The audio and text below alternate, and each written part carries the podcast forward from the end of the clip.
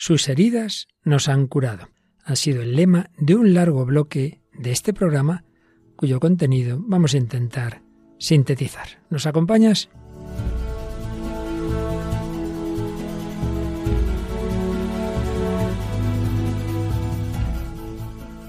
El hombre de hoy y Dios, con el padre Luis Fernando de Prada. Cristo ha resucitado, aleluya. Verdaderamente ha resucitado, aleluya.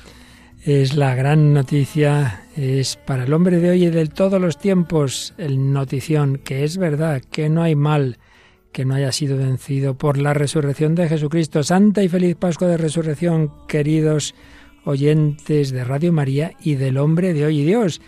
Hemos estado dos semanas con gusto, sin estar aquí, no por no estar aquí, sino porque hemos tenido esas estupendas meditaciones de ejercicios espirituales a final de la cuaresma y en Semana Santa. Pero aquí volvemos con el tiempo de Pascua para desde la alegría, desde la esperanza del resucitado iluminar nuestras vidas.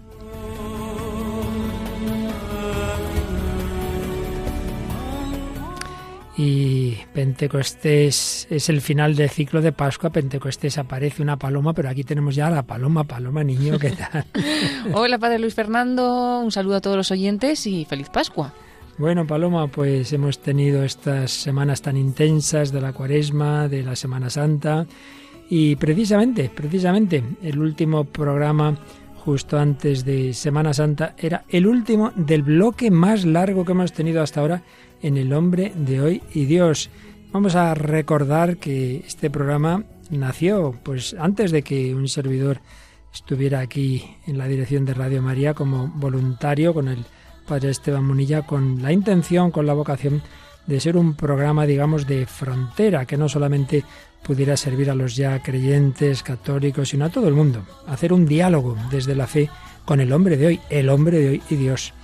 Sí, un diálogo que empezábamos hace más de 11 años y en él hablamos en primer lugar de, los deseos que hay en todo corazón humano, todos los hombres, lo sepan o no, conscientes o no, buscan a Dios bajo la forma de la verdad, de la belleza, del bien. En realidad es a Dios, el corazón que busca a Dios. Estuvimos avanzando en 17 programas en, en lo que hay en cada corazón humano, dando pasitos lentamente hacia la verdad, hacia la felicidad, hacia Dios, hacia Jesucristo, hacia la Iglesia. Luego hablamos un poquito de el sentido contrario de Dios al hombre, la nueva evangelización. Y luego un largo bloque también sobre toda la, la síntesis, digamos, de la doctrina católica. Fuimos siguiendo el catecismo, las cuatro partes del catecismo, pero siempre en este tono de diálogo con la cultura. Y después de ese bloque largo, ha habido otros eh, uno primero sobre la felicidad, deseo universal de todos los hombres, llamados a ser felices, otro sobre la libertad, de la adicción a la libertad, lo llamamos, hay tantas esclavitudes, Dios quiere hacernos libres, otro bastante largo sobre la esperanza, del nihilismo a la esperanza, y finalmente este, que dentro de este tipo de bloques, digamos, más temáticos ha sido el más largo, sus heridas nos han curado. Un bloque, Paloma, que comenzábamos en septiembre de 2018, por tanto, más de dos años y medio. Ya vamos casi para tres, pero bueno, ya vamos a irlo cerrando. Impresionante, ¿no? Al final, eh, semana tras semana. A lo tonto, a lo tonto, semana tras semana, pues ya íbamos para los tres años. Podríamos seguir, por supuesto, es un tema inagotable, pero bueno, nos ha parecido que el bloque conviene irlo cerrando ya y lo que vamos a hacer hoy, uno o dos programas más quizá, es intentar sintetizar todo lo que hemos visto. Pero antes de hacerlo, Paloma, ¿tenemos algún mensaje, algún alguna felicitación o algo parecido o a todo lo contrario? Pues hemos recibido en nuestras redes sociales, en la página de Facebook del Hombre de Hoy y Dios, muchos comentarios, como siempre, que nos dicen que es muy bueno el programa o que nos dan las gracias, pero hemos seleccionado uno de estos comentarios y en concreto he seleccionado uno que nos escriben desde fuera de España, ya que este programa pues es muy seguido aquí en España, pero también en muchas otras naciones. El comentario es desde Bolivia, de Nora Tudela Velázquez, que nos dice un programa para no dejar de escucharlo. Aporta mucho a mi crecimiento personal. Gracias, Padre Luis Fernando, que Dios los bendiga y siga con más fuerza para evangelizar a todos los lugares donde llega esta emisora. Un abrazo inmenso. Les sigo desde hace años, nos dice. pues gracias a ti, Nora. Y es verdad, este programa que empezó pues así, muy sencillito, yo pensaba que iba a ser un año, pues ya bastantes años y que se ha ido extendiendo, en efecto, en muchísimos lugares. Muchas naciones hispanas que tienen Radio María lo emiten y luego a través de Internet llega a otros sitios. Sé también que se usa en distintos contextos. Pues demos gracias a Dios, es el Señor quien se sirve de estas ondas y aquí, por supuesto, de tantas personas que han colaborado y que siguen haciéndolo. Bueno, pues en el de hoy, como os digo, ya va a ser un, un resumen en uno o dos o tres quizá como mucho programas de resumen de este bloque, de este bloque sobre las heridas que nos hacen los pecados principales, los pecados capitales o vicios capitales, heridas espirituales, morales, incluso psicológicas y hasta físicas. Y en el programa de hoy, aparte del resumen que vamos a ir a empezar hoy de lo que hemos visto, pero también hay elementos nuevos. Una vez más, nuestra querida colaboradora Mónica del Álamo nos habla de una obra que yo creo que ya alguna vez hablamos de ella, pero hoy en este contexto de cómo todos los pecados capitales se retroalimentan. ¿De qué obra hablamos? Pues eh, Mónica nos va a traer la obra El retrato de Dorian Gray, una obra de Oscar Wilde. Así es, un autor que también nos trajo alguna otra obra suya. Luego aquí entrevistamos en un programa anterior, hace ya bastante tiempo, a este joven rapero converso católico Grillex y hoy traemos una canción recientísima y que está haciendo mucho bien. Sí, la canción se llama Aprende a valorarte y bueno, pues como casi todas las canciones que saca Grilles o todas, pues eh, ha sido muy muy especial, ¿no? Enseguida se, se ha extendido mucho. Claro que sí. Y bueno, resumiremos pues que hemos hablado de muchísimas películas, pero hoy traemos otra que tiene que ver con el tema de todo este bloque. Es una película del año 2009, Confesiones de una compradora compulsiva. Buen título, sí señor. bueno, y por supuesto, cuando estamos empezando el tiempo pascual, vamos a recoger palabras preciosas del Santo Padre Francisco en la vigilia pascual del otro día, que nos vienen muy bien para terminar con una canción preciosa, como todas las suyas, de, del Padre Gonzalo Mazarrasa, sobre María Magdalena, precisamente en el sepulcro de Jesús, creía que iba a buscar un cadáver y se encuentra a Cristo vivo. Bueno, pues con esto y lo que va a ir saliendo, comenzamos esta edición especial de síntesis de todo un bloque de dos años y medio dedicado a esas heridas que nos hacen nuestros pecados, los pecados capitales en particular, en la edición 388 del Hombre de hoy y Dios.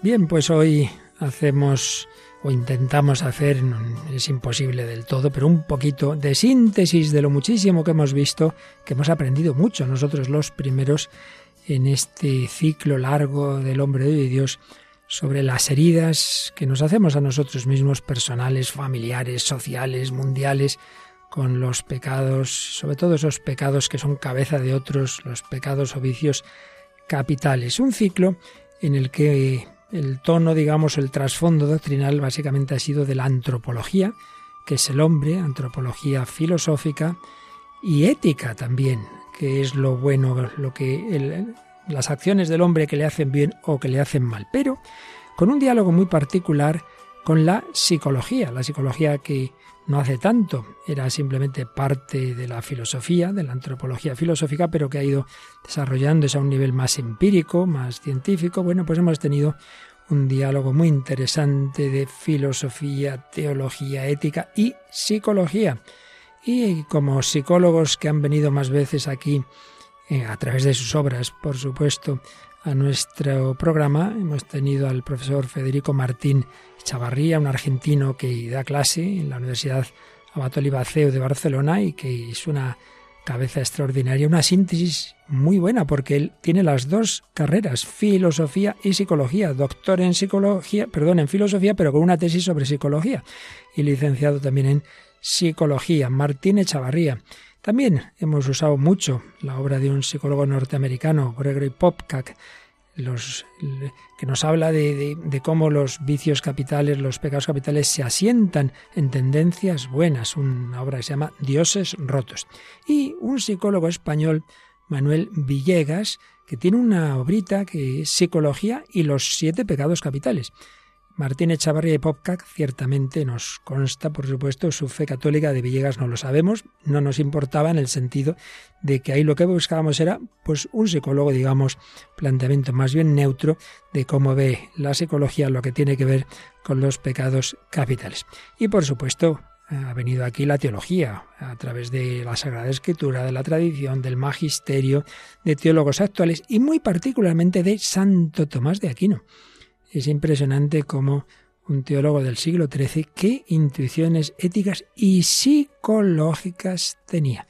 Y de hecho, hay una famosa cita de un no menos famoso autor, Erich Fromm, quien no conoce el arte de amar o el miedo a la libertad. Erich Fromm, que era neomarxista, neofreudiano, eh, un hombre muy personal, no, no, no seguía rígidamente ninguna escuela, que sepamos, un hombre sin ninguna fe religiosa, y sin embargo, fijaos lo que escribió en una obra Psicología para no psicólogos. Decía esto, en Tomás de Aquino se encuentra un sistema psicológico del cual se puede probablemente aprender más que de gran parte de los actuales manuales de tal disciplina, se encuentran en él interesantísimos y muy profundos tratados de temas como el narcisismo, soberbia, humildad, modestia, sentimientos de inferioridad y muchos otros. Ciertísimo, ciertísimo. Martín Echavarría, de los autores, de los psicólogos actuales que más mm, hace ver las riquezas psicológicas que estaban en Santo Tomás de Aquino. A veces despreciamos cosas antiguas, no nos molestamos ni en conocerlas, y no somos conscientes de esto que decía Fromm, que podemos encontrarnos ahí cosas mucho más interesantes que en psicólogos actuales.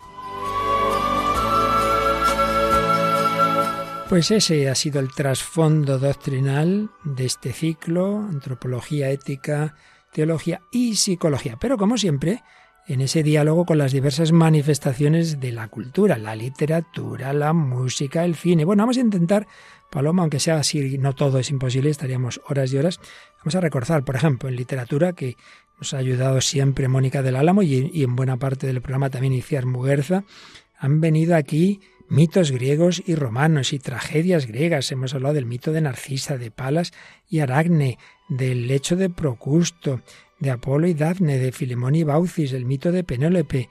Hemos hablado de Medea, de las vacantes, luego obras clásicas de teatro como El burlador de Sevilla, de Tirso, de Molina. Por supuesto hemos tenido a Shakespeare con Hamlet y Macbeth, a Goethe con el Fausto, Molière, el avaro, la Celestina de Fernando de Rojas, el gran mercado del mundo, nos suena a todos el gran teatro, pues no, no, también existe el gran mercado del mundo de Calderón, Los Miserables de Víctor Hugo, y obras ya más modernas, Los renglones torcidos de Dios de Luca de Tena, Marianela de Galdós, esta autora Jane Austen, con famosas obras llevadas al cine, Orgullo y Prejuicio, Sentido y Sensibilidad, Delibes, Cinco Horas con Mario, Unos Pasos Extraños, El Padre Brown y La Taberna Errante de Chesterton, precisamente el autor sobre el cual ha hecho su tesis doctoral Mónica del Álamo, que nos ha traído también otra obrita de Oscar Wilde muy bonita, El Príncipe Feliz de Happy Prince, El Corazón de las Tinieblas y Lord Jim de Joseph Conrad, Viaje al fin de la noche de Luis Ferdinand Celine, Un Mundo Feliz de Hasley, Después de la caída de Miller, Las Flores del Mal de Baudelaire, La Casa de Bernarda Alba o Adiós Cordera de Clarín, San Manuel Bueno y Mártir de Unamuno, Siddhartha, Germán Gess, Los árboles mueren de pie, Alejandro Casona, una pena en observación y cartas del diablo a su sobrino, de Luis, cuento de Navidad de Dickens, eh, un ensayo de Gustavo Adolfo Becker, madre mía. Y bueno, obras también para niños, para jóvenes, pero muy profundas, como El caballero de la armadura oxidada, de Robert Fisher, La cenicienta, de Perrault, Diario de Paula, de Ayllón, Charlie, la fábrica de chocolate, de Roald Dahl, Campos de Fresas de Jordi Sierra y Fabra, Viviana y su mundo de Olaizola. Bueno, bueno, ya me he cansado de seguir. Así que tú cuéntanos algo, Paloma, no todas porque ya se nos va la hora, pero de las películas que hemos traído, muchas y muy buenas. Sí, bueno, han sido una por programa e incluso algunas veces alguna que se podía eh, profundizar un poquito más, pues ha estado en varios programas, ¿no? Fíjate que primero, claro, como íbamos a hablar de los siete pecados capitales, la primera ya era fácil de elegir, ¿verdad? Claro, Seven, la película Seven. Luego estuvimos hablando de La Gran Belleza, Ciudadano Kane, también Los Miserables, ¿no? No solo la obra literaria, sino también la película, Eva el Desnudo, El Gran Showman, Matrix, eh, El hombre elefante, Sentido y sensibilidad también, Te doy mis ojos, Un día de furia, Ejecutivo agresivo, también alguna película de animación, ¿no? Como Del revés, Inside Out, Tres colores azul, Blancanieves, La mano que mece la cuna, Wall Street, Christopher Robin, Mary Poppins, eh, Cadena de favores, El club de la lucha, también pues una película documental eh, converso, El club de los poetas muertos, Mujeres en el parque, Otra mujer, Historias del Cronen, Quien teme a Virginia Woolf, Fresas salvajes, Historias de Filadelfia, Mejor imposible, Melancolía, La mejor juventud, Un niño grande, Incondicional, Pablo, el apóstol de Cristo, la película de Las Horas, Amélie, también Revolutionary Road, Solo un sueño, El Castor, Prozac Nation, Pena de Muerte, El Indomable Will Hunting, La lista de Silder, El Gran Lebowski y ya más, eh, más últimamente, ¿no? los últimos programas, El Festín de Babette, Deliciosa Marta, Día sin huella y Julie and Julia. Y otras que nos saltamos porque ya son muchas. De música no vamos a mencionar porque entonces ya sí que no acabamos. Muchísima música de todo tipo, sobre todo moderna, pues que buscábamos también ese diálogo con el mundo juvenil, pero también a veces algunas obras más antiguas. Y luego testimonios, que sobre todo es precisamente Paloma quien los más nos los busca y conoce, pues muchísimos que no vamos a recordar, sobre todo que hemos visto que iban apareciendo en distintas webs como Religión en Libertad y otras, pero también aquí hemos tenido entrevistas en vivo interesantísimas. De hecho, el primer programa de este ciclo tuvimos una chica argentina que había tenido distintos problemas, trastornos alimentarios. Fue muy interesante, ¿verdad? Sí, fue el testimonio de Rocío Vázquez, que además pues eh, fue vino aquí a la radio, ¿no? Y, y, estuvo también como voluntaria y estuvimos pues un tiempo con ella y nos dio ese testimonio tan valioso. Y también otra voluntaria hispanoamericana, Paola Pablo, que, que, también colabora ahora con alguno de los programas y también fue entrevistada y bueno, pues testimonios muy bonitos y sobre todo el poderlos conocer como de cerca. ¿no? Así es, y no digamos que realmente entraba de lleno en el tema de este, de este ciclo de las heridas. Si una persona ha tenido heridas desde pequeñito terribles, era este joven Dimitri Conejo, uh -huh. que por cierto, después de una larga entrevista en dos programas, que está también en vídeo, lo tenemos en YouTube, ¿verdad? Uh -huh. Se ha casado y todo pues centrado en el Señor después de una vida durísima. Y bueno, y luego también hemos tenido personas que nos han escrito y que hemos, o que son oyentes y, y, que hemos recogido su testimonio, como nuestra querida, ya también voluntaria, es aquí el que aparece, ¿verdad? Chari Allende, ¿verdad? También Laura Gallego nos escribía un poco como un diario de, sus experiencias y también hemos recuperado el testimonio que dio en otro programa de Radio María Paula Petri, también con trastornos alimenticios. Y bueno, muy recientemente hemos conocido esa conversión estilo André Frosar de Sonia Garrido, que un día pues espero que también en vivo nos cuente esa su conversión. También la hermana de un sacerdote que también conocemos en Radio María, José María Alsina, Mercedes Alsina, que es tetrapléjica, un testimonio precioso sobre el valor de la vida y del sufrimiento frente a la eutanasia. Y bueno, luego también hemos tenido entrevistas esas, a todo el programa, aparte de la de Dimitri Conejo, de personas con grandes experiencias de fe y de misiones, ¿verdad? Sí, especialmente pues grandes misioneros, ¿no? Como Alberto Íñigo, los hermanos Soler, que fue una entrevista pues preciosa con varios hermanos de una misma familia, que todos de alguna manera son misioneros y también sus padres lo fueron.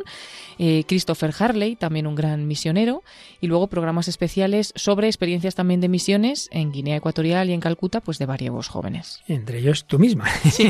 que estuviste en ambos sitios.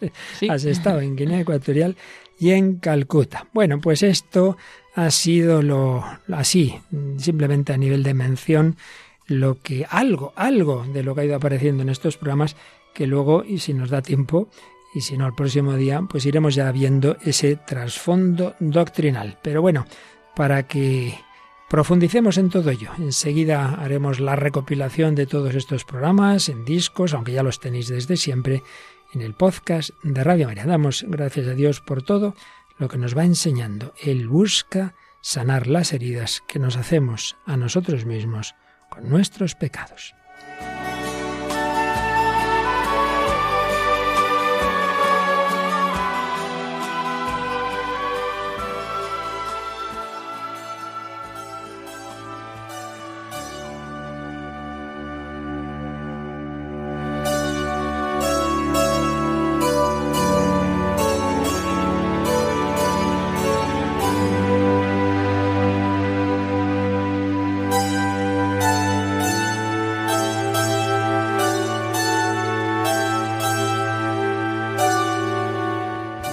Bueno, pues aquí seguimos en Radio María, en El Hombre de Dios, hoy ya un programa recopilatorio de este ciclo de dos años y medio sobre los vicios capitales, las consecuencias que tienen en nuestra vida, las heridas que nos generan, pero también cómo el Señor es capaz de sanar todo con maravillas, auténticos milagros que hacen tantas personas cuyos testimonios hemos recogido aquí.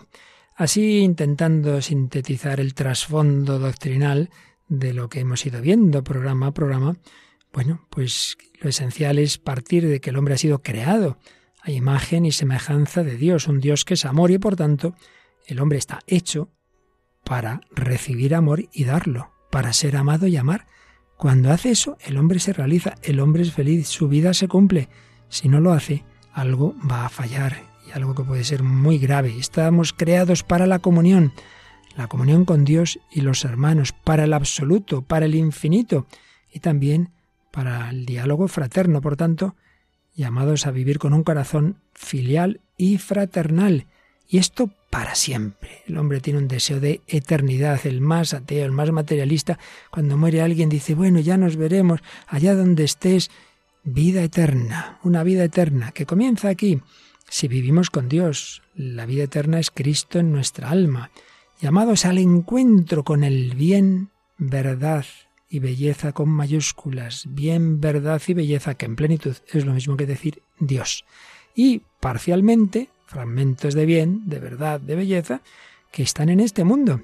Tanto cuanto más nos encontremos con los bienes y tanto más nos relacionemos y los conozcamos y los disfrutemos, pues más felicidad tendremos y la plena, total y absoluta en el encuentro con Dios, sobre todo ya en el cara a cara de la vida eterna. ¿Y con qué potencias o capacidades capta el hombre estos bienes? Bueno, pues ahí hemos estado viendo las diversas dimensiones antropológicas, la inteligencia, la voluntad o apetito racional, el apetito sensible, con las tendencias de aquello que que le atrae al hombre, el apetito concupiscible, o de aquello por lo que tiene que luchar y contra lo que se defiende, el apetito irascible. Y hemos visto, y esto es clave, que como estamos bien hechos, Dios ha puesto en nosotros unas tendencias o dinamismos, una tendencia a conocer la verdad. El niño, a poco que va teniendo un poquito de uso de razón, pregunta, ¿y esto por qué? ¿Y esto de dónde?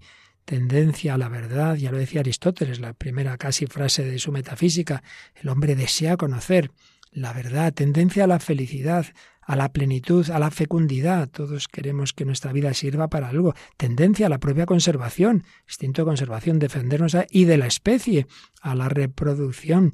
Tendencia a lo que mantiene la vida y por eso tendemos a comer, a la propia estima y excelencia. Nos duele pues vernos con baja autoestima, etcétera, etcétera. Por eso el hombre, por el juego, entre todas estas realidades, hay una serie de pasiones, término clásico, once pasiones en Santo Tomás de Aquino, hoy llamaríamos quizá emociones, pero todas ellas Santo Tomás las explica en torno al amor. Ya detallaremos esto más adelante. Pero lo siguiente que hemos ido viendo es que cuando el hombre, en vez de unirse con ese bien absoluto que es Dios y los bienes que lo reflejan, deja a Dios de lado, ¿qué hace? Como la tendencia sigue al absoluto, absolutiza realidades de este mundo y pone su plenitud, su felicidad en realidades que le acaban haciendo daño. Y, sin embargo, mm, a pesar de ese error y de esas tendencias malas que son los vicios capitales y de esos pecados que se pueden cometer haciendo dioses de lo que no lo es, a pesar de todo, la tendencia buena que está debajo, ahí sigue, ahí sigue y es en lo que más insistía este psicólogo Gregory Popcap, bueno, y toda la tradición católica, que el hombre, por ejemplo, el último pecado que hemos visto, el último vicio, el de la gula, en el fondo lo que hay es que, lógicamente, el hombre tiene que alimentarse, pero si, no, si su vida no está llena de, de, de bien y de verdad, pues intenta suplir llenando el estómago lo que no llena su corazón, lo que no llena su alma. Por ahí va la cosa, pero bueno, ya seguiremos profundizando en ello, pero antes de alargarme y que se nos vaya el tiempo, Paloma, pues vamos a, compartir eh, una obra literaria que nos ha enviado eh, su grabación, como últimamente hace Mónica del Álamo, donde hay una síntesis de muchos de estos pecados capitales, ¿verdad? Sí, vamos a escuchar el comentario de Mónica al retrato de Dorian Gray de Oscar Wilde. Pues vamos allá. Hola, Padre Luis Fernando, la Paloma. Un saludo a todos los oyentes.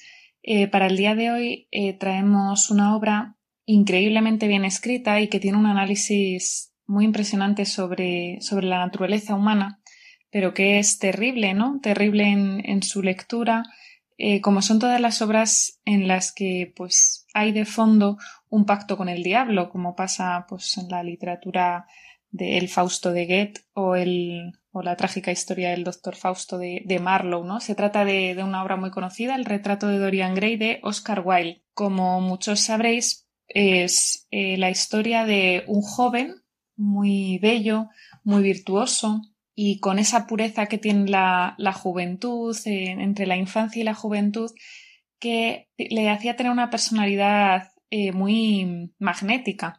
De hecho, la historia empieza con la admiración que tiene un pintor, Basil, hacia Dorian Gray. Le acaba presentando a un amigo suyo, Lord Henry, y es Lord Henry le corrompe, ¿no? Le corrompe en principio a través del arte, la belleza, los placeres y bueno, también le presta un libro que acaba ¿no? con su vida tal y como, como era antes.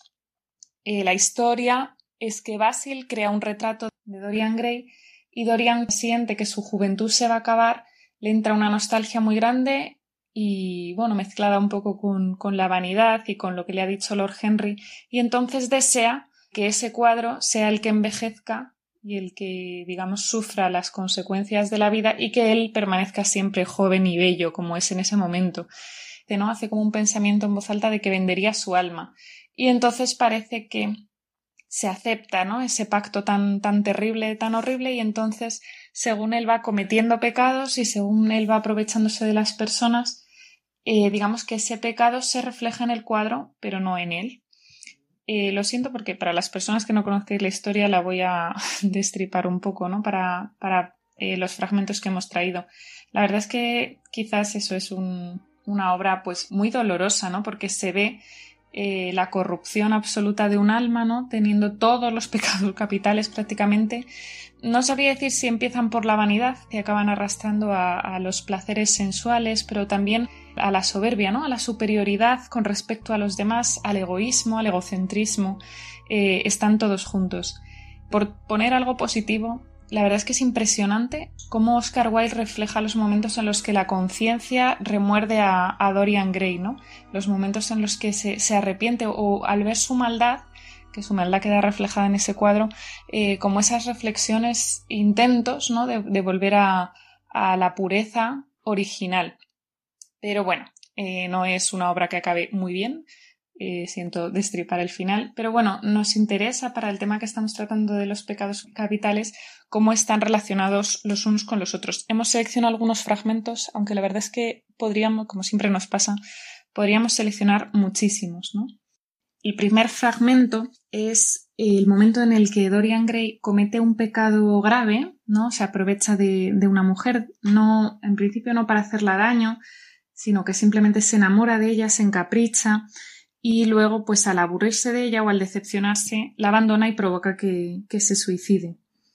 Tiene un momento de arrepentimiento, bueno, tiene varios a lo largo de la obra, pero uno en concreto y al final, después de encontrarse con Lord Henry, vuelve a las andadas, ¿no? Y tiene una reflexión como que encierra su crisis y su decisión. Dice, comprendió que había llegado de verdad el momento de elegir.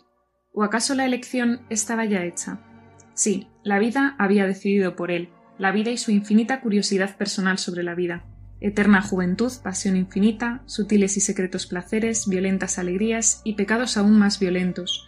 No quería prescindir de nada. El retrato cargaría con el peso de la vergüenza. Eso era todo. Es dura, ¿no? La reflexión, pero se ve un poco las consecuencias, ¿no? De la vanidad, de la búsqueda del placer, del encapricharse, del egocentrismo.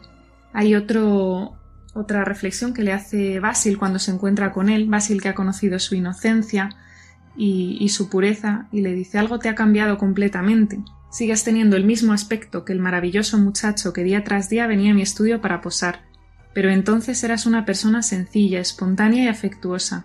Eras la criatura más íntegra de la tierra. Ahora no sé qué es lo que te ha sucedido. Hablas como si no tuvieras corazón, como si fueras incapaz de compadecerte. es la influencia de Harry. Lo veo con toda claridad. Bueno, como vemos, eh, este Basil, que no sabe muy bien lo que ha pasado, no sabe lo que ha pasado realmente en el cuadro, eh, sí se da cuenta de, de, que él ha cambiado, aunque por fuera no lo haya hecho. Por meternos un poco en las reflexiones que hace también Dorian Gray. De noche, insomne en su dormitorio siempre perfumado por delicados aromas, o en la sórdida habitación de una taberna de pésima reputación cerca de los muelles, que tenía por costumbre de frecuentar disfrazado y con nombre falso, había momentos efectivamente en los que pensaba en la destrucción de su alma con una compasión que era especialmente patética por puramente egoísta. Pero aquellos momentos no se prodigaban. La curiosidad acerca de la vida que Lord Henry despertara por primera vez en él cuando estaba en el jardín de su amigo Basil parecía crecer a medida que se satisfacía. Cuanto más sabía, más quería saber. Padecía hambres locas que se hacían más devoradoras cuanto mejor las alimentaba. Refleja muy bien, ¿no? El, un poquillo arrepentimiento, aunque es un arrepentimiento como teñido, ¿no? Por, por el egoísmo, con también el, que un pecado lleva a otro, ¿no? un vicio lleva a otro. Tiene algunas reflexiones de estas. Dice, al llegar a su casa se sentaba delante del retrato, a veces aborreciéndolo y aborreciéndose, pero dejándose dominar en otras ocasiones por ese orgulloso individualismo que supone buena parte de la fascinación del pecado, y sonreía secretamente complacido a la imagen deforme, condenada a soportar el peso que debiera haber caído sobre sus espaldas. Sí, de alguna manera, pues él se complace, ¿no? En, este, en este pecado, en este vicio que él sabe que no está padeciendo. Y bueno, una de las conversaciones más impresionantes es las que tiene años después con, con Basil, con, con la persona que, le ha pintado. Él le conoce, le ha conocido en, en su momento de, pureza y le ha, le ha conocido después, pero él dice, no, pero es que la, la maldad se nota, ¿no? O sea, la, la maldad se ve, el pecado se ve. Entonces dice, a ti no te lo veo. Entonces como que le hace reflexionar, tiene, le hace reflexionar sobre las consecuencias que tiene el pecado en los demás y en uno mismo. Todo caballero está interesado en su buen nombre. No puedes querer que la gente hable de ti como de alguien vil y depravado. Disfrutas, por supuesto, de tu posición y de tu fortuna, y todo lo que llevan consigo. Pero posición y fortuna no lo son todo. Yo no doy ningún crédito a esos rumores. Al menos no los creo cuando te veo. El pecado es algo que los hombres llevan escrito en la cara. No se puede ocultar. La gente habla a veces de vicios secretos. No existe tal cosa. Si un pobre desgraciado tiene un vicio, lo denuncian las arrugas de la boca, la caída de los párpados, incluso la forma de las manos. Alguien, no voy a decir su nombre, pero a quien tú conoces, vino a mí el año pasado para que pintara su retrato. Nunca lo había visto antes, ni tampoco había oído nada acerca de él por aquel entonces, aunque después sí he sabido muchas cosas. Me ofreció una cantidad exorbitante. Me negué a retratarlo. Había algo en la forma de sus dedos que me pareció detestable. Ahora sé que la impresión que me produjo no era equivocada.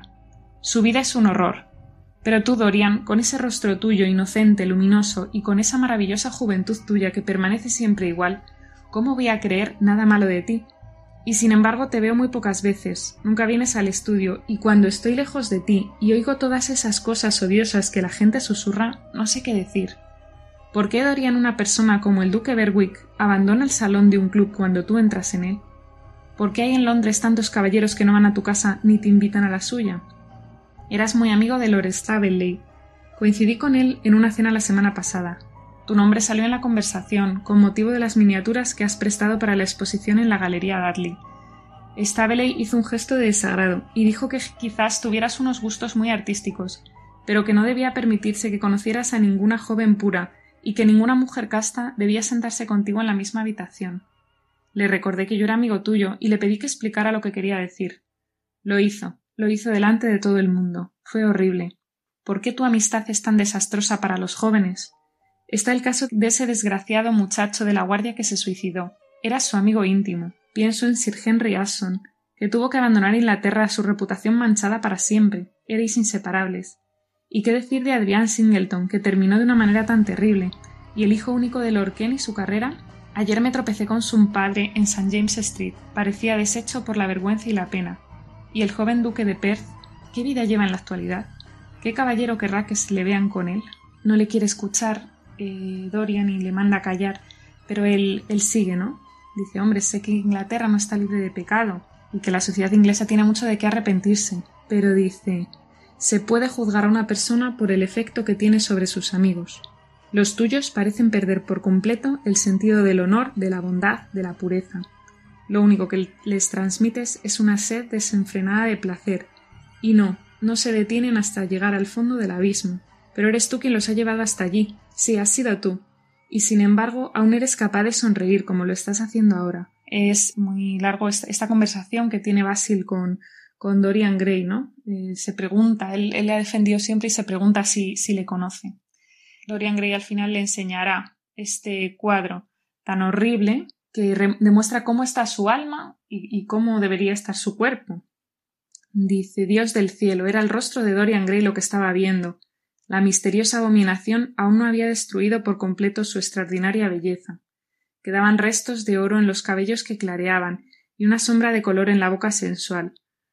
Sus ojos hinchados conservaban algo de la pureza de su azul, las nobles curvas no habían desaparecido por completo de la cincelada nariz ni de su cuello bien modelado. Sí, se trataba de Dorian, pero ¿quién lo había hecho? Le pareció reconocer sus propias pinceladas, y en cuanto al marco, también el diseño era suyo.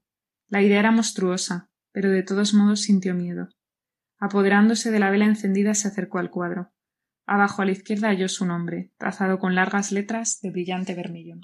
Pues es así, ¿no? El pecado, primero unos van unidos a los otros, empieza un poco con la vanidad, con el egocentrismo, con el miedo a perder su juventud, también ligado al amor, se enamora de, de, una joven, quiere casarse con ella, quiere, pero pues luego al final eh, se aburre, se decepciona, eh, va entrando de un vicio en otro, corrompiendo a las distintas personas y al final acaba cometiendo un asesinato incluso, ¿no? Es un, un libro muy interesante de, de reflexión sobre, sobre la humanidad pero también eso, muy triste, ¿no? Por, por, la, por las elecciones que, que va tomando su, su protagonista.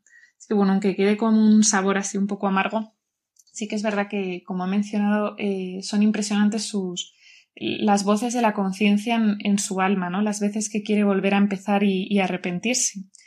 Evidentemente, si, si, este libro tuviera la gracia de Dios en medio, pues Dorian Gray no habría acabado como acabó, ¿no? Lo que pasa es que es un libro, pues, pues que, que, le falta ese, ese, empujón de la gracia de Dios, como si que Dios no estuviera del todo presente. Sí que lo está, lo está en su conciencia, pero al final parece como que no, no consigue darle la fuerza para salvarse, ¿no? Si hubiera sido Dorian Gray un personaje real, yo creo que se habría salvado, porque alguien que, que tiene esa conciencia y que tiene eh, esos deseos, pues bueno, siempre está la libertad, ¿no? Y es un, un gran drama y una gran pregunta. Pero bueno, tiene también cosas muy aprovechables y, es un libro fenomenalmente escrito. Así que nada, espero que nos quedemos con esa segunda parte de la conciencia, el arrepentimiento y, de que se puede salir de cualquier situación de pecado. De hecho, el, mismo Basil se lo dice a Dorian, que, da igual lo que haya hecho, que da igual lo que haya hecho porque, porque Dios puede perdonarlo todo, ¿no? Y le invita incluso a rezar un Padre Nuestro justo después de, ver este, este cuadro. Pero bueno, eh, nos quedamos aquí y bueno, esperamos que, que también nos haya hecho reflexionar a todos. un saludo a todos y espero que nos oigamos pronto. Claro que sí, muchísimas gracias a Mónica del Álamo Toraño. Bueno, menuda síntesis tan estupenda que nos ha hecho de esta obra, que también en efecto es síntesis de muchísimas cosas que hemos estado hablando en estos años, ¿verdad? Sí, eso estaba pensando, que muy bien elegida, porque al final, eh, pues ha partido de, esos de ese pecado capital que al final engendra a todos los demás, ¿no? Y cómo eso mm, al final mm, te lleva a todo lo malo, pero también a, toda la gente que está a tu alrededor, ¿no? Cómo se extiende el mal alrededor de él. En efecto, un chico bueno, como el hombre salió bueno de las manos de Dios, se va corrompiendo, ahí influye una persona, se van conectando, un pecado va llevando a otro, va influyendo a los demás y le hace heridas en sí mismo. Eso se refleja en cómo en el cuadro cada vez aparece una cara peor más que el otro, el pintor, y dice, pero ¿qué le pasa? Pero, pero este chico, este, ¿cómo está cambiando? ¿Cómo está ahí esa centralidad del egoísmo, de la soberbia y luego ya los pecados sensuales? Pero también esa llamada a la esperanza con la que terminaba Mónica, ¿verdad? Hay una conciencia y en esa conciencia entra la gracia. De hecho, es lo que le pasó al autor, a Oscar Wilde, que todo hace pensar que todo lo que sabemos es que al final de su vida se, se, acerca, se acerca al Señor.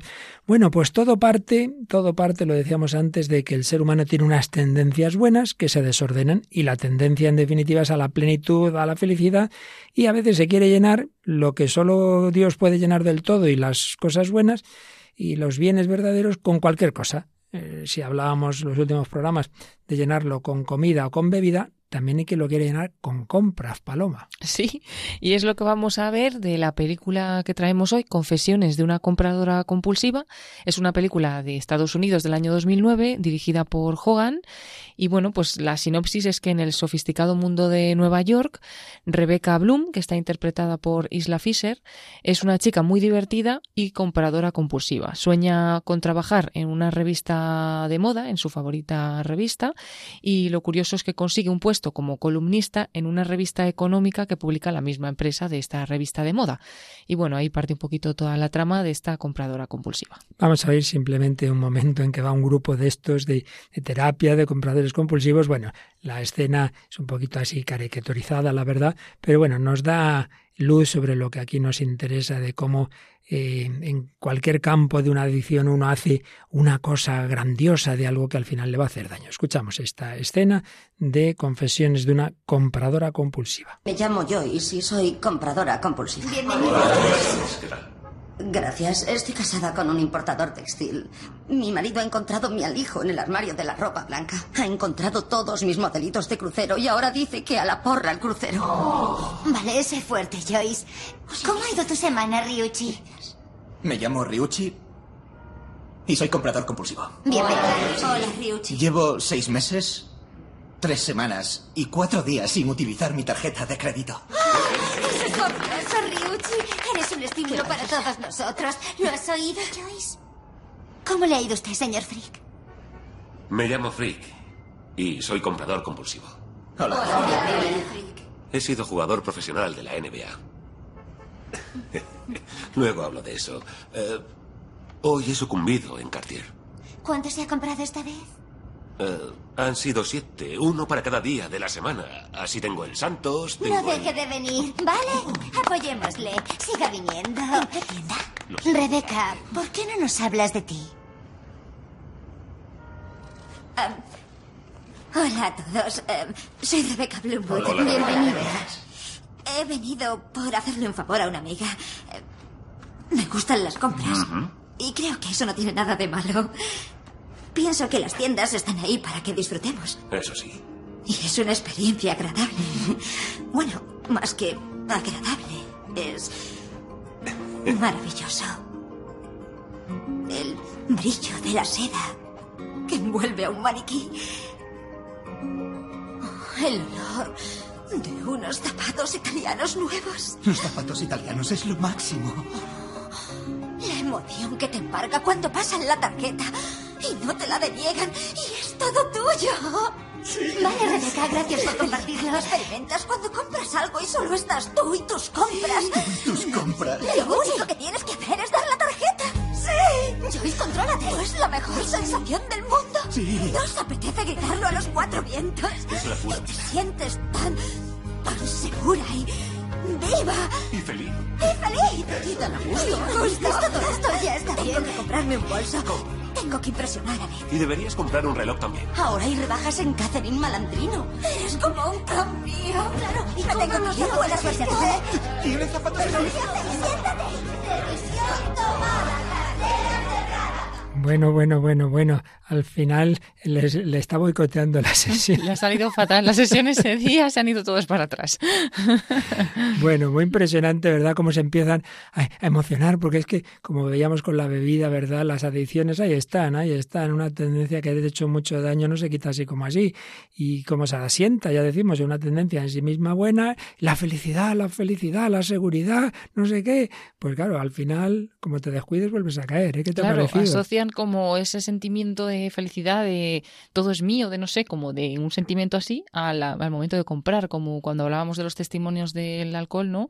Que Mm, asociaban muchas veces el exacto. quitarte una pena o una Sí, tristeza con, con sí. beber mucho, ¿no? Entonces al final, bueno, Así es. Bueno, pues no, la solución no está simplemente no, no, no, esto no, sino en encontrar lo que sí, sí, sí, lo que nos llena. Y eso lo hemos ido viendo en todos los pecados y sobre todo en el pecado capital de los pecados capitales, que es la soberbia. No, lo, el enemigo de la soberbia no es decir, ay, que no valgo para nada, en absoluto, es la verdadera y sana autoestima, pero desde, desde la verdad, de la humildad es la verdad. Somos pequeñitos, pero amados y tenemos una inmensa dignidad. y paradójicamente, pues nuestro mundo que presume mucho, al final hay bajísima autoestima porque si el hombre no se ve desde Dios, ¿qué es el hombre? Pues un animal más o menos evolucionado, agresivo, que va a lo suyo, todo el mundo va a lo suyo. Por eso es tan importante, ya lo veíamos en lo primero que tratamos después de la visión general, empezamos con la soberbia y ya lo recordaremos en próximos días, la importancia de la autoestima y de la humildad. Bueno, pues por ahí va la canción recientísima de nuestro amigo que aquí tuvimos también, Griles, que es el nombre comercial, pero él cómo se llama realmente. Pues se llama Guillermo Esteban y sí, estuvo aquí con nosotros y bueno, después de su proceso de conversión se dedica a crear música al servicio de Dios y de la evangelización. Ha hecho un disco como más directamente dirigido a los cristianos que ya están en la iglesia y ahora está haciendo canciones y pretende hacer un disco para mm, las personas que están fuera, ¿no? Para, para, acercar a los alejados. Y en concreto, pues esta canción es eh, la que vamos a escuchar en el día de hoy, pues que nos ayuda a darnos cuenta de que valemos más de lo que imaginamos él hace referencia también a las heridas del pasado que no nos dejan ver el presente y que es importante que nos queramos más para poder querer a los demás. Y es la canción Aprender a valorarte. Pues vamos a escuchar Aprende a valorarte de Griles, que seguro que nos va a hacer mucho bien. Aprende a valorarte luchando por cada sueño. Tu momento es el presente, el ayer solo es recuerdo. Observa las estrellas que te miran desde arriba. Ojalá que nunca pierdas tu sonrisa tan bonita. Aprende a valorarte luchando por cada sueño. Tu momento es el presente, el ayer solo es recuerdo. Observa las estrellas que te miran desde arriba. De verdad que vales mucho más de lo que te imaginas. Tal vez la cura de poder curarte es quererte siempre por encima de lo que siempre te pase. Si no te quieres tú, ¿cómo podrás amar y amarte? Si no cuidas la llama, no sorprenda que se apague. La risa es el motor de todo el mundo y la tuya es la perfecta para iluminar el rumbo. Pero sigues aún pensando en las heridas que te hicieron, pero tienes dos opciones, o rendirte o echarle huevos. ¿Quieres un consejo? No te rindas empieza a vivir de cero. El amor nos hace esclavos, pero amar nos hace eternos. Lo que es que te ames y te quites esos miedos, que las alas que tú tienes te potencien hasta el cielo. Los complejos son normales, todos pasamos por eso, pero ríete de ellos, que no te quiten tu tiempo. Has visto tu estima, dale prioridad a eso. Qué rabia que te creas lo que cuentan de ti ellos. La fuente de alegría se encuentra dentro de ti, no se encuentra fuera y si lo buscas fuera es el fin, cree en ti y en todo lo que tú vales. No aceptes la derrota, no dejes que te apague. No es pobre el que no tiene, sino el que nunca se quiere, porque ricos somos todos, pero pocos lo comprenden. Abrázate y perdona al pasado que tú tienes, que todos somos torpes y cometemos errores. Aprende a valorarte luchando por cada sueño. Tu momento es el presente, el ayer solo es recuerdo. Observa las estrellas que te miran desde arriba. Ojalá que nunca pierdas tu sonrisa tan bonita. Aprende a valorarte luchando por cada sueño. Tu momento es el presente, el ayer solo es recuerdo. Observa las estrellas que te miran desde arriba. De verdad que vales mucho más de lo que te imaginas. Rompe las cadenas y caretas que te aplastan. Quien te quiere te querrá sin condiciones y sin nada. Camina hacia adelante, valorándote a ti mismo. Que la meta no da paz, lo que da paz es el camino, el esfuerzo y la constancia, los mejores compañeros para alcanzar todo sueño que te propongas en serio. Sonríete y lánzate un te quiero. Ámate a ti misma como nadie lo habría hecho. Oh.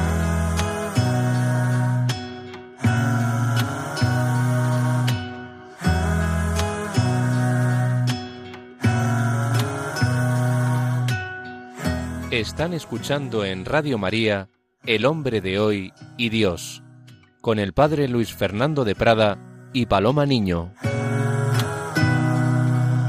Aprende a valorarte de nuestro buen amigo Griles. Yo creo que el próximo día vamos a, a recoger un poco de su testimonio concreto que nos va a venir muy bien. Bueno, pues como siempre nos ocurre, intentábamos resumir dos años y medio y no hemos empezado ni en la mitad de la mitad de la mitad del resumen, pero bueno, creo que tenemos un buen plato para disfrutar con lo que hemos oído de, de Dorian Gray, con esta preciosa canción de Griles y con esa simpática ese simpático corte que hemos escuchado de la película Confesiones de una compradora compulsiva.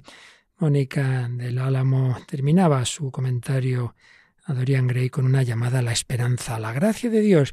Pues también nosotros vamos a terminar recogiendo palabras preciosas del Papa Francisco en la vigilia pascual en el 3 de abril de 2021, que nos decía lo siguiente. Siempre es posible volver a empezar, porque siempre existe una vida nueva que Dios es capaz de reiniciar en nosotros, más allá de todos nuestros fracasos, incluso de los escombros de nuestro corazón.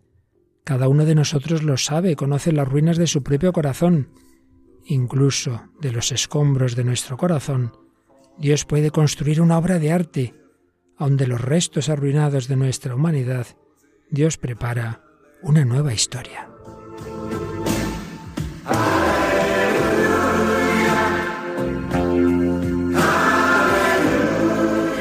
Él nos precede siempre, en la cruz del sufrimiento, de la desolación y de la muerte, así como en la gloria de una vida que resurge, de una historia que cambia, de una esperanza que renace.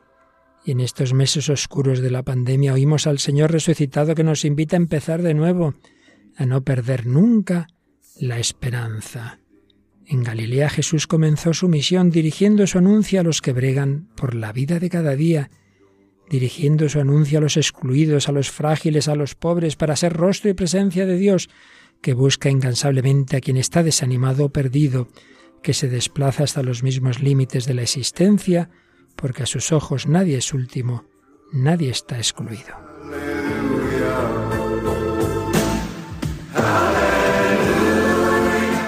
Hermana, hermano, si tu corazón atraviesa una hora oscura, un día que aún no ha amanecido, una luz sepultada, un sueño destrozado. Ve, abre tu corazón con asombro al anuncio de Pascua.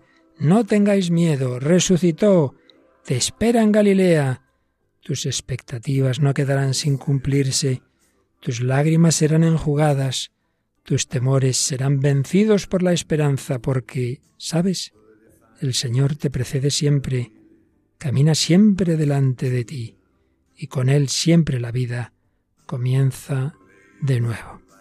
Tus lágrimas serán enjugadas, sí, como lo fueron las de la Magdalena. Terminamos con esa canción del padre Gonzalo Mazarrasa, que nos recuerda cómo María Magdalena se encontró con Jesús resucitado.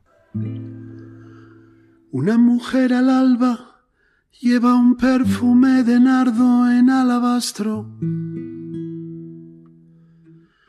Camina hacia la tumba donde yace el cuerpo del crucificado,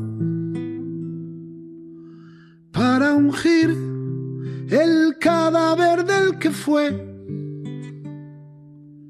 el Mesías del pueblo de Israel. Se pregunta quién moverá la piedra cuando ya está empezando amanecer. La tumba está vacía y pregunta a un hombre si él se lo ha llevado. Él la llama María y ella reconoce al que ha resucitado. Rabuni se ha arrodillado a los pies del que dijo, buscad y encontraréis. Él la envía, pedile a mis hermanos, volved a Galilea, allí me veréis.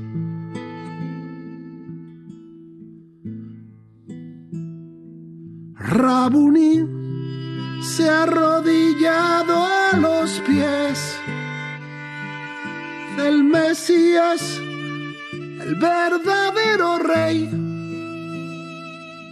Él la envía, ve y dile a mis hermanos, volved a Galilea, allí me veréis.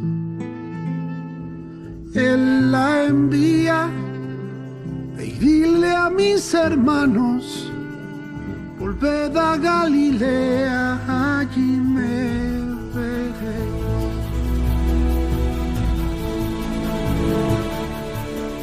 Allí me veréis, no hay lágrima que no sea enjugada que uno, cuando uno busca a Jesucristo. Bueno, pues seguiremos con esta síntesis de este largo bloque tan enjundioso que apenas hemos podido comenzar a resumir, pero seguiremos haciéndolo el próximo día si Dios quiere. Y ahora, Paloma, nos vamos a otro programa que seguro que también llena nuestro corazón, no de compras vanas, sino de algo mucho más grande. Sí, el programa En Clave de Dios con Germán García Tomás, así que nos llenaremos de buena música. Así es, y recordamos que esperamos vuestros comentarios de nuevo en nuestra página de Facebook, El Hombre de Dios, y en el correo electrónico donde podéis escribirnos. Igual que el nombre del programa, El Hombre de Hoy y Dios, arroba radiomaria.es. Pues muchísimas gracias a Paloma Niño, a Mónica del Álamo, que nos ha enviado su grabación sobre esta obra famosa, El retrato de Dorian Gray, de Oscar Wilde.